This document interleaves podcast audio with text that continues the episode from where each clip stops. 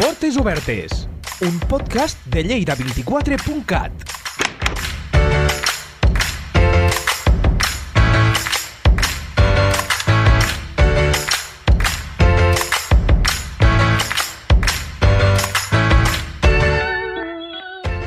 51 del carrer Cavallers de Lleida, en ple centre històric, hi ha un edifici que en passa crida l'atenció per la seva arquitectura.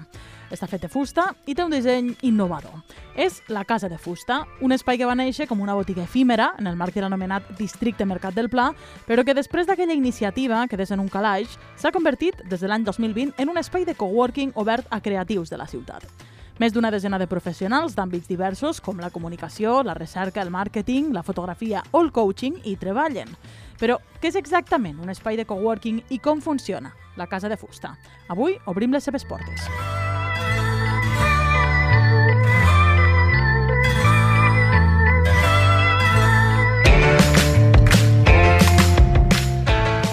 Per conèixer com funciona aquesta casa de fusta, aquest coworking de la casa de fusta, eh, avui parlem amb la Noemi Cierco, ella és tècnica de joventut de la Paeria.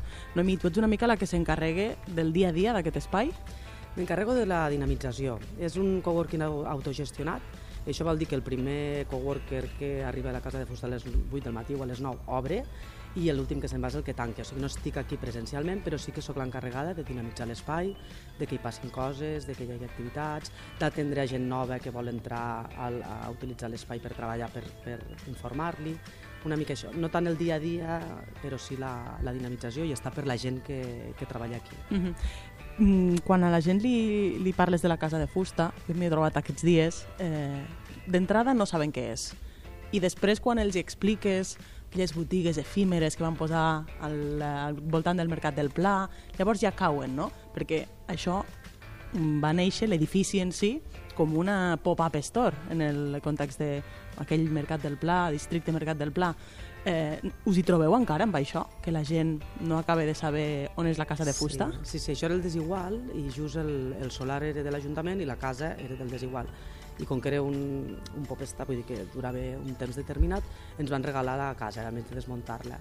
I llavors bueno, vam decidir, perquè hi havia demanda de joves, de fer un coworking. Sí que és veritat que potser eh, faltaria una mica més que, que posi coworking amb gran, i això ho hem pensat, eh, perquè sí que ens passa. Vull dir que la gent sap que hi ha una casa aquí, però no saben, i que hi treballa gent, però potser es pensen que són funcionaris, no ho acaben de saber, llavors potser sí que, que ens faltaria una mica més de, de llum i que hi fiqui coworking amb gran, tot i que fem difusió i sempre hi ha gent treballant, sempre de mitja hi ha unes 14-15 persones i hi ha 20 places. I, i veiem que amb 15 hi ha bastanta gent, no? però sí que, que la, el ciutadà que passa pel carrer Cavalles no acaba de saber, mm. sí que ens passa, sí. Això, dèiem, eh? era una, una botiga efímera, es va planejar així, a nivell estructural l'edifici és molt bonic, té molta llum, com, com va ser una mica l'adaptació, convertir una botiga doncs, això en un espai de, de coworking? A més, aquí teniu una terrassa que suposa que mm. quan fa bon temps doncs, deu ser un goig estar aquí fora, fins i tot reunir-se.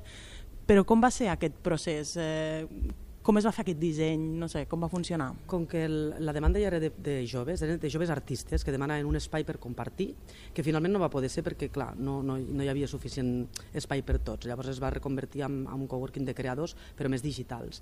Doncs se'ls va preguntar amb ells, vam, vam portar gent de Barcelona que tenia coworkings eh, a que ens assessorés, llavors amb l'arquitecte de, de l'Ajuntament, el Joan Terés, el Jaume Terés, perdona, eh, doncs es va eh, dissenyar l'espai, que la casa es va desmuntar completament, estava plena de purpurina dorada, la vam, ras, vam rascar tota la, tota la purpurina, vam, se va comprar més fusta perquè es va ampliar quasi al doble, a la botiga no hi havia serveis, per exemple no hi havia lavabos, no hi havia un, clar, un espai diàfan, la terrassa era oberta, llavors es va dissenyar eh, en quant a les necessitats dels joves que ho demanaven i també ens vam assessorar amb, amb coworkings, perquè a Barcelona ja fa molts anys que n'hi havia, eh, que van venir aquí a Lleida i ens van assessorar. I a partir d'aquí doncs, ja eh, es va tenir en compte que havia d'haver una sala de reunions tancada, per si algú, perquè sí que és un espai diàfan per treballar, però si algú de rebre amb un client o ha de parlar de diners o ha de fer una videotrucada, més intimitat, doncs és, és important que hi hagi una, una sala tancada. També un office per quedar-te a dinar, i bueno, així és, eh, assessorar-nos amb gent que ja feia temps que tenien coworkings i amb els joves que, que ho demanaven. Uh -huh. eh, hem parlat moltes vegades de coworking, coworking, però potser que expliquem què és un espai de coworking, què, què s'hi ve a fer aquí? Mira, és un, és, és un espai eh, compartit per treballar, però no només per treballar, no només és que tu pagues per una taula i vens aquí, fas la teva projecte empresarial i te'n vas.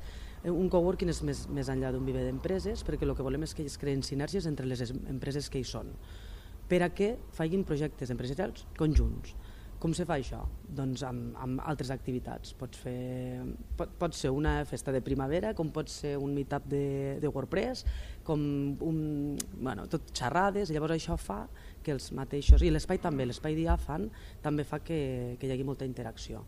Llavors, per exemple, aquí tenim doncs, una persona que fa pàgines web i tenim un fotògraf, si el de la pàgina web li encarreguen unes fotos per, per el seu client, doncs li diu al company. No? Llavors, és, és, per això també busquem que, que s'assemblin o que es complementin les empreses que, que hi treballen aquí. Tot i que ho obrim, eh? que també tenim estadistes que, que treballen i fan estadístiques, però sí que intentem que se puguin complementar. O sigui, un coworking és això, anar més enllà i poder mm, fer projectes conjunts. Mm -hmm. És a dir, no, no treballar només al mateix espai, sinó també de manera doncs, eh, coordinada, no? Teixir sí. sinergies d'alguna manera. És això, sí, mm. sí.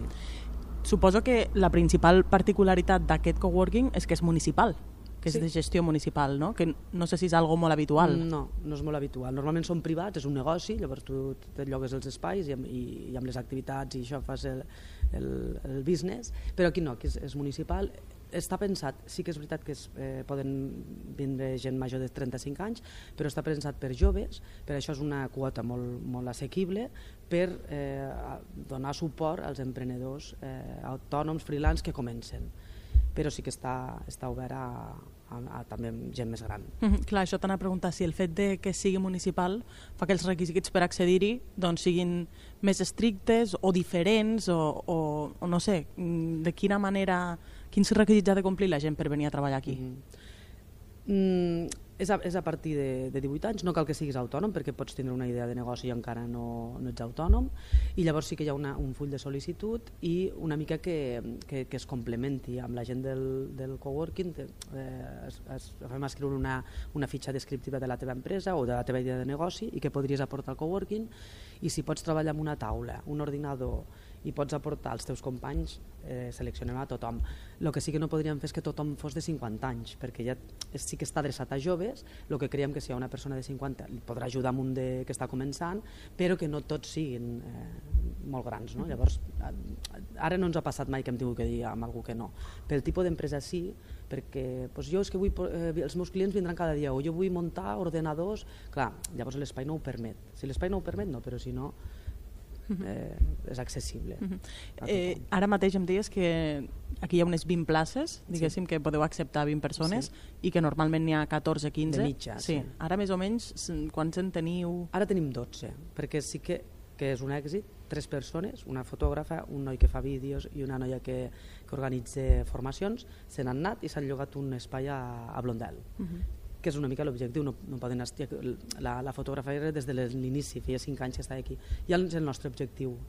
S'han conegut aquí i s'han agafat un, un local perquè ja necessitava més espai per fer fo les fotos, no només retocar-les, i llavors ara, pues això, més de 15 tenim 12 perquè de cop se n'han anat, però ja és el nostre objectiu, i ara tornar a fer difusió per xarxes per, per tornar a que s'apunti més gent. Mm -hmm. Parlem una mica dels perfils que, per exemple, ara hi pot haver eh, en el sentit de, doncs això, quin, quin tipus de, de professionals hi treballen ara mateix? Ara mateix, mira, tenim un fotògraf, tenim un, un noi que fa posicionament web, un altre noi que fa vídeo, un es, dos estadistes, dos dissenyadors gràfics, ara m'he perdut el número, ara t'ho estic dient de memòria. Eh, gent que fa també, una altra noia que fa, eh, o sigui, per internet busca els fraus, mm. també per empreses de fora, ho hauria de mirar. De bueno, però ens, crec que ens fem una idea, sí. eh? una mica aquesta... Sí, dissenyadors gràfics, informàtics, estadistes també en tenim, i, i creatius, doncs, dissenyadors, eh, fotògrafs, mm -hmm. gent que fa vídeo, una mica això. Parlaves també d'aquestes com activitats conjuntes per tal doncs, de crear aquesta xarxa, no? de, de teixir complicitats entre els, mm -hmm. els eh, treballadors que, que hi venen. D'això te n'encarregues tu, diguéssim, com a sí. dinamitzadora? Si ells volen, eh, perquè també tenen l'opció, eh, que venen a treballar, però si, per exemple, un fotògraf, un, un coworker que és fotògraf, també vol fer un curs de fotografia per altres, també li deixem l'espai perquè ho faci. Llavors, si ells proposen activitats, no, mm, jo, no, jo me retiro, però si no, sí que intentem que cada trimestre, cada quatre mesos hi hagi alguna activitat. Uh -huh. Per exemple, la última, a més, sempre ha de ser o tecnològic o artístic, ha de tenir un punt Llavors, la última vam fer un taller de cuina creatiu que, que s'inspirava amb, els, amb els edificis de, de la ciutat, de la llotja, uh mhm. -huh. la Seu Vella, que no sabia de cuinar, que era tot muntatge, però bueno, una cosa creativa uh mhm. -huh. i, i divertida també. I això està només obert als coworkers i pot venir gent de fora? Normalment pot venir gent de fora. O sigui, amb aquest concret de la cuina no, ho vam tancar perquè era l'activitat de Nadal, però tam, quan fem alguna xerrada d'Insta o d'Instagram, de WordPress, està obert. Sí, Clar, sí. Suposo que d'alguna manera eh, també vol servir de, de dinamització en general, no només per als joves que treballen aquí, sinó també doncs, la gent que hi pugui haver fora. Sí, l'objectiu és, eh, a mi me demanen fer una presentació d'un llibre, doncs els hi deixem, eh, perquè així la gent que ve sap el que és el coworking, que és el que dèiem abans, que a vegades no ho saben. Tu entres en una presentació del llibre i te trobes que pots eh, utilitzar aquest espai o que pots contractar amb algú d'aquí, del coworking, de dir, mira, doncs jo aquest fotògraf, m'agafo la targeta. O sigui, una mica l'objectiu és aquest. Sí que és veritat que no hi ha conserge, llavors és, no, és que no, no, no tenim l'opció de llogar, jo te llogo l'espai, te dono la clau i me pagues. No, he de venir jo, a obrir i tancar, llavors, bueno, doncs, i, i que tampoc molestem els que estan treballant. No es tracta de fer una activitat cada setmana, però bueno, un al trimestre a partir de les 7 de la tarda sí. Mm -hmm. Tu que ets, diguéssim, la, la que fa d'intermediària entre l'espai i els usuaris, eh, què és el que transmeten ells? Potser no tant els que hi són, que també, però els que han marxat perquè han doncs, com deies, s'han unit. Eh, quina és una mica la, la valoració que creus que en fan, o, o el que tu perceps, si més no? Bueno, jo crec que, que, que queda a, les seves, a la seva vida, perquè, com ha marcat, no? perquè són joves, estàs començant, fas amics, fas parelles també, i llavors és com a nostàlgic, eh? de dir, oh, em sap molt greu marxar, però bueno, que la vida hi ha gent que se'n va viure fora o que s'han muntat, o que hi ha una noia, per exemple, que era dissenyadora gràfica, es va trobar una oposició, bueno, i és com amb nostàlgia, sí. Mm -hmm. com que... Es fan parelles, eh? Sí, sí, també, també. també, també. Ha sorgit l'amor aquí. Sí, sí, sí. doncs si et sembla anem a parlar amb alguns d'aquests coworkers i que ens ho expliquin ells.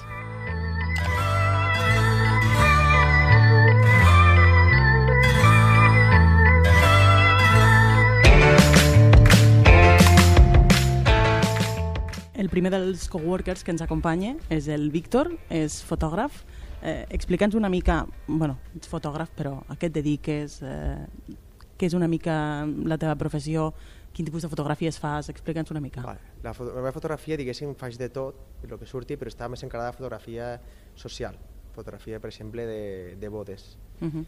Llavors eh, faig també vídeo, però faig el que més és, és fotografia i és això el que més o més em dedico. Uh -huh. eh, tu fa poc que estàs treballant aquí al, al coworking? Sí, estic treballant aquí fa qüestió de tres setmanetes. Uh -huh. On estaves situat abans? Jo treballava des de casa, estava des de 2018, que vaig començar, diguéssim, en sèrio, diguéssim, per dir-ho d'alguna forma, des de casa. Llavors feia tot des de casa i les reunions quedava a una cafeteria, i llavors, pues, bueno, ara he tingut una nena i ja m'ha dit, a fora, necessito habitació, no? Perquè està, estic vivint en un pis de dues habitacions. Llavors, i és una cosa que ja estava pensant fa molt temps de, de, de mirar un coworking per més que res per desconnectar una miqueta. Llavors, pues, aqu aquell era el moment de, de, de fer aquest pas. I fa tres setmanes que he començat i la veritat és supercontent perquè primer per una desconnexió total de, de, de sortir de casa i dedicar-te al 100% a treballar i apareix un joc que, que, és, que estic molt a gust, amb els companys, amb tot, o sigui que, que molt bé, aquest canvi ha sigut molt positiu per, per a mi. Com vas a, a arribar a aquest coworking? No sé si vas contemplar altres possibilitats, si sabies de la seva existència...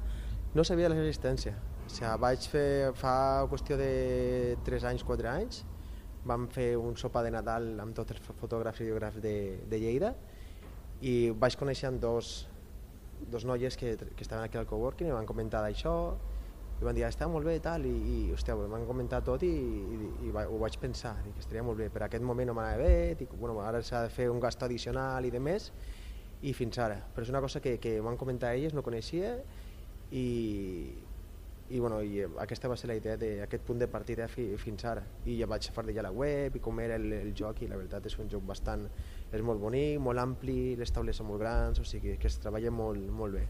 Mm -hmm.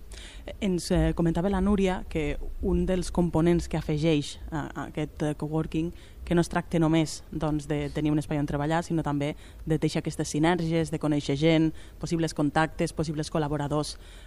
Encara que faci poc temps que, que, que estàs aquí, eh, aquesta vessant eh, suposo que també és algo afegit, un plus, no? a, a, al, que podries trobar potser fins i tot en altres espais, que és, al final llogues pot ser doncs, un cubicle o, o un despatx, no? És això, sí, és una cosa superpositiva perquè com tots estem més o menys del món creatiu, doncs també es poden fer sinergies, ajudar-nos mútuament. Per exemple, jo com a fotògraf, doncs si algú necessita fotografies o vídeo però per la seva web, doncs es podem ajudar. O sigui, ara per he començat, però suposo que sortiran cosetes entre companys i, i també és que el joc ja te demana a, a fer això, no? perquè no, no és que estàs amb el teu cubicle que no tens, no pots parlar o estàs molt centrat a lo teu, no? O estàs centrat a lo teu perquè estàs treballant, però a ser un espai molt obert pues t'invita també també amb, amb això, poder fer sinergies més fàcilment. Mm -hmm. Però sí, sí, o sigui, és una, el coworking realment és això, és eh, realitzar el teu treball, però a part fer sinergies amb, amb els companys. Mm -hmm. eh, deia la Núria que ara s'han quedat alguns llocs eh, lliures. No sé les teves perspectives eh, estaré aquí molt temps, acabes d'arribar, eh, com deies, però eh, et veus també doncs, aconseguint aquí socis, per dir-ho d'alguna manera, eh, establint-te d'aquí a un temps pel teu compte amb més persones que hagis conegut aquí. Eh, bueno, no sé, suposo que les possibilitats també, veient altres persones que es dediquen a altres coses, es multipliquen, no?, d'alguna manera. Sí, o sigui, per exemple, en el meu cas personal, la meva idea és que si estar aquí un temps i després en un futur eh, pues, muntar-me estar en una, en una oficina, en un local o alguna així, no? Però ja per fer fotos d'estudi i de més, no? Però bueno, aquí en principi ja està almenys un parell d'anys està uh -huh. o sigui, fer la meva tasca de treball i, i que vagi creixent tot una mica fins que arribi el moment que arribi pues, ja donar un, un pas més a la, uh -huh. que és l'empresa. Moltes gràcies, Víctor. A tu, gràcies.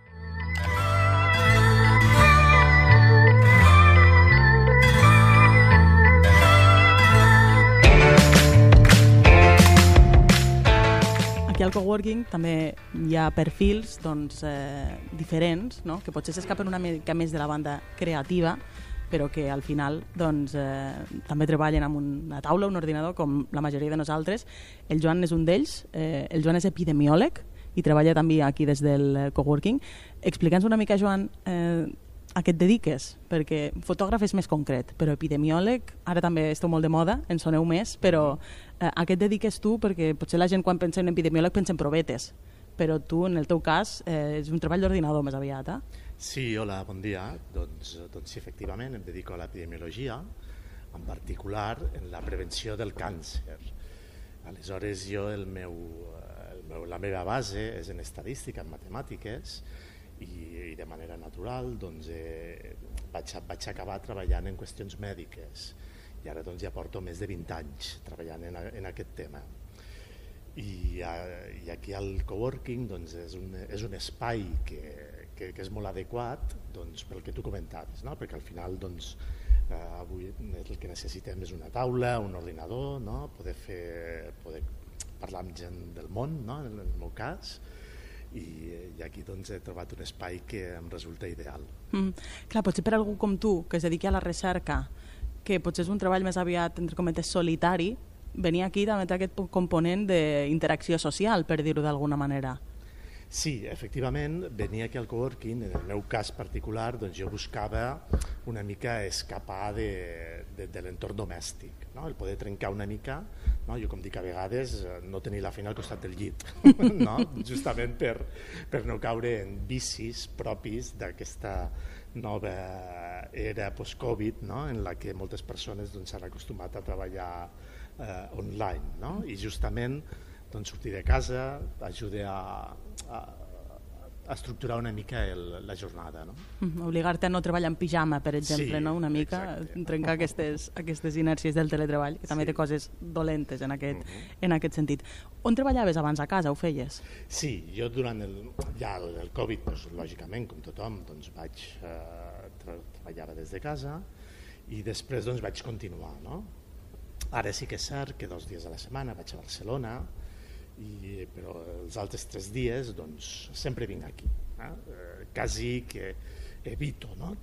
treballar a casa no? per, perquè em resulta molt més còmode, no? a més visco aquí al costat, eh, visco al casc històric, no? per tant em va, em va molt bé l'emplaçament i ho tinc doncs, a, a no res, a, és un coworking de proximitat totalment per mi. Mm -hmm. A més, eh, suposo que això d'alguna manera també t'ajuda a, a obrir la perspectiva, no? Eh, el que una mica el que li deia al Víctor, treballar amb altra gent que fa altres coses, eh, fins i tot no sé si t'ajuda a sortir una mica del teu bucle, que a vegades ens, ens encaparrem, si treballes sol, eh, no veus a, a gaire gent més enllà que els que conviuen amb tu, també fins i tot pot afavorir la creativitat en aquest sentit. Sí, aquí, com te comentava, l'espai és molt agradable, no? és un espai ja fan, i a part doncs, hi ha un ambient laboral, no? que és una mica el que busquem. No? Aquí doncs, tothom ve diguem, doncs, amb, amb les seves particularitats i a fer les seves tasques. Després hi ha, hi ha interacció, és a dir, si, tant des del punt de vista que igual tens ganes d'explicar alguna de feina com explicar alguna cosa doncs, més social i aquí doncs, també hi és. No? I això doncs, s'agraeix quan sobretot venim molts de nosaltres d'una època que hem passat 24 hores a casa i treballant doncs 12 hores al dia. No? Mm -hmm. Deies que tu alguns dies vas a Barcelona, altres aquí, mm. la flexibilitat suposo que és una, altre, una altra cosa que es valora, no? flexibilitat horària, eh, vosaltres teniu un codi per entrar, mm, podeu entrar i sortir, diguéssim, sense dependre de ningú, això també suposo que és un punt a favor. Sí, totalment. Eh, aquí doncs eh, flexibilitat horària, proximitat també, no? que està, està situat molt cèntric i pots venir en qualsevol moment. No? Això, doncs, eh, doncs, eh, en el meu cas i en el de tothom, doncs, crec que ho valorem molt positivament. Mm -hmm. Ens comentava la Núria aquestes també idees, aquest intercanvi d'idees, aquestes activitats conjuntes, eh, ajuden també, suposo, a, a afavorir el bon rotllo. Eh, és també, no sé si és un dels factors determinants per a que segueixis aquí, no sé quant de temps portes aquí, però eh, aquest bon ambient que, que sembla que respire. Sí, aquí hi ha molt bon ambient, no? tot és... Eh la, la, la gent que venim aquí doncs, eh, també fem algunes activitats al llarg de l'any per, per conèixer-nos, però bé, diguem que flueix de manera natural. No? i aleshores doncs, ja sigui fent un cafè, ja sigui fent alguna activitat, doncs aquí s'acaben creant relacions personals, fem sopars també, vull dir, ens ho, passem, ens ho passem bé i també tothom té moltes ganes de socialitzar. La gent que ve aquí justament, eh, tots partint del denominador comú, que volem una mica tenir un espai separat de, de, de lo que és eh, la casa, la família, no? per, per poder-ho eh, dissociar més. No? Mm -hmm. M'ha xivat la Núria mm. que ara fa poc, centrant-nos una mica en la teva feina, eh? sí. has eh, publicat un article en una revista molt important de l'àmbit doncs, de l'epidemiologia. Sí, bueno, moltes gràcies, així és, és de fa poc, d'ahir mateix. ahir mateix es va publicar doncs, un, un article que s'ha gestat en un 70-80% aquí al coworking. No? Aleshores ha sortit publicat en una revista prestigiosa internacional que es diu The Lancet, que és una revista mèdica, i, i bueno, si ara no m'he pogut estar, ja que, que t'ho han xivat, no m'he pogut estar de, de comentar amb la Noemi, perquè clar, tens ganes de compartir-ho justament, no? Eh, que el coworking per compartir també que, les coses de feina, no? Explica'ns una mica de què va aquest estudi. Sí, doncs aquest estudi, eh, el que hem fet, jo treballo per l'Organització Mundial de la Salut, aleshores eh, em dedico a la prevenció del càncer i en particular estic en projectes a Llatinoamèrica, aleshores un dels temes importants és la prevenció del càncer de coll d'úter. No? Un, aproximadament una de cada 50 persones, una de cada 50 dones desenvoluparan uh, aquest tipus de càncer, però és un càncer que és 100% prevenible, ja sigui a partir de, de la vacunació del virus de papiloma humà o també de, amb proves de cribatge, com una citologia o també el test del, papilo, del, del virus del papiloma humà. El que hem fet és analitzar 50.000 dones que s'han seguit durant més de 10 anys a 9 països de Llatinoamèrica.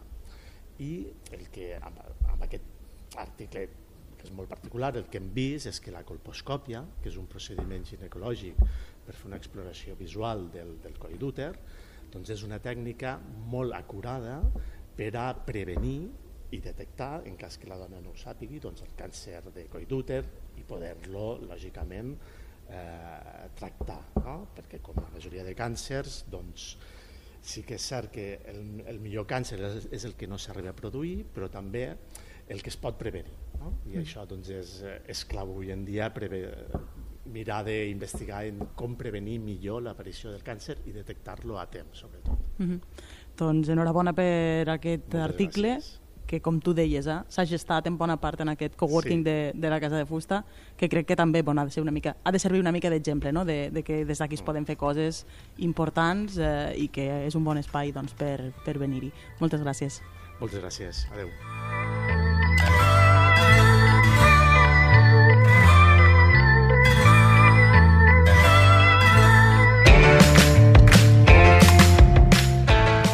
Ja ho heu vist, la Casa de Fusta és un espai per al treball, però també per a la recerca, la investigació, per teixir relacions laborals i empresarials i, qui sap, també per fer noves amistats o fins i tot, per què no, per trobar l'amor.